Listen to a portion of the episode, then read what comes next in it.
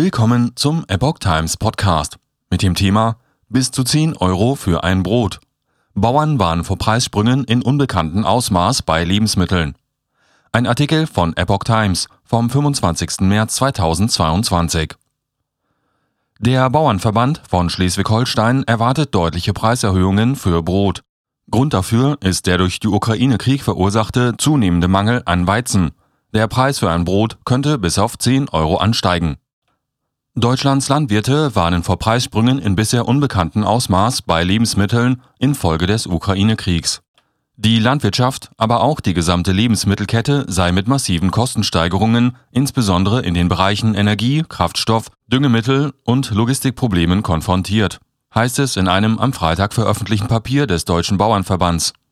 Er forderte dringende kurz- und langfristige Maßnahmen der Bundesregierung und der EU zur Stabilisierung der Agrarerzeugung.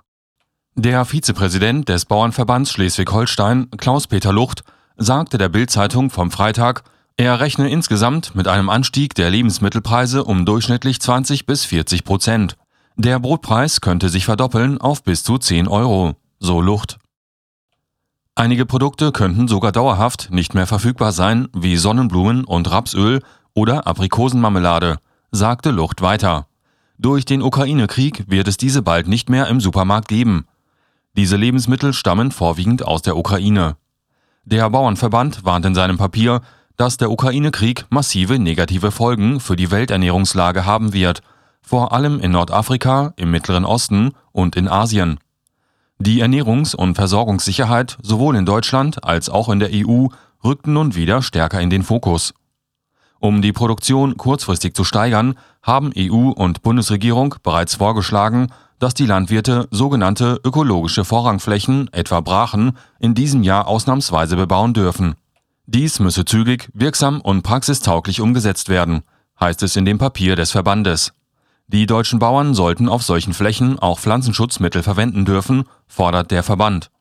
Schließlich mahnt der Verband auch zu einem besonderen Augenmerk auf die Düngemittelherstellung in Deutschland und in der EU. In Deutschland stammt der Stickstoff in der Landwirtschaft demnach zur Hälfte aus zugekauften Mineraldünger, dessen Herstellung sehr energieintensiv und auf Erdgas angewiesen ist. Bei einer Unterbrechung der Gasversorgung und damit der Produktion von Dünger wären ab 2023 deutlich geringere Ernten vorprogrammiert, so der Verband